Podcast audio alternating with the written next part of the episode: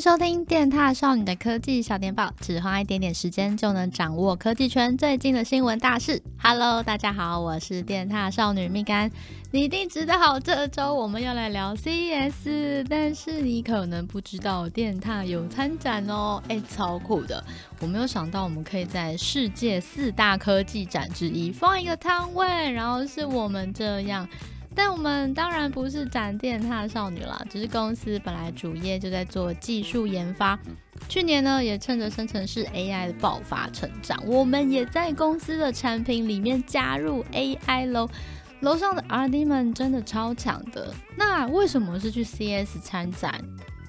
首先呢，CES 本来就是一个包罗万象、跟科技生活有关都能展的展，从火箭到手机壳都有。里面呢，固定有一个专区叫 Eureka Park，里面呢就是各国的新创企业火力展示。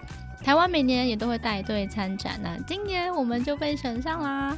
啊，是说好想要看现场哦，可惜就嗯预算不够，因为出国比赛也是要自己花钱的，但是没关系。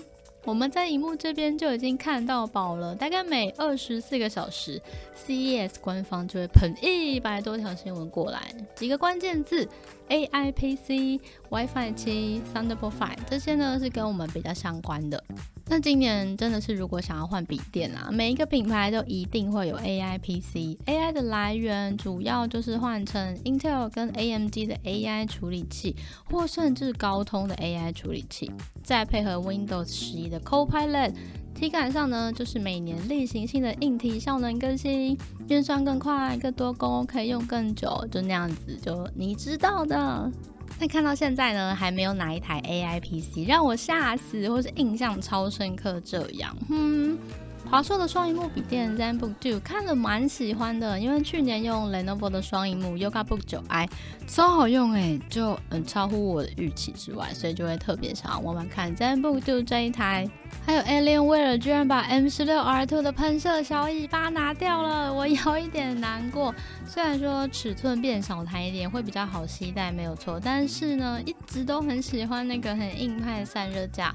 那这一次可能就是因为刚好设计上面就是有做一些调整，就拿掉了。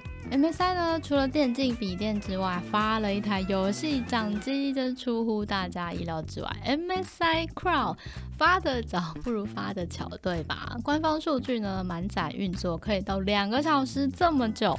因为我们知道，就是那种效能非常强大的游戏掌机，其实它目前现在蛮大的一个问题就是续航力不够长，有些机种可能玩一个小时就需要再充电一次，所以嗯，续航力加强这一块，我觉得是一个蛮不错的方向哦。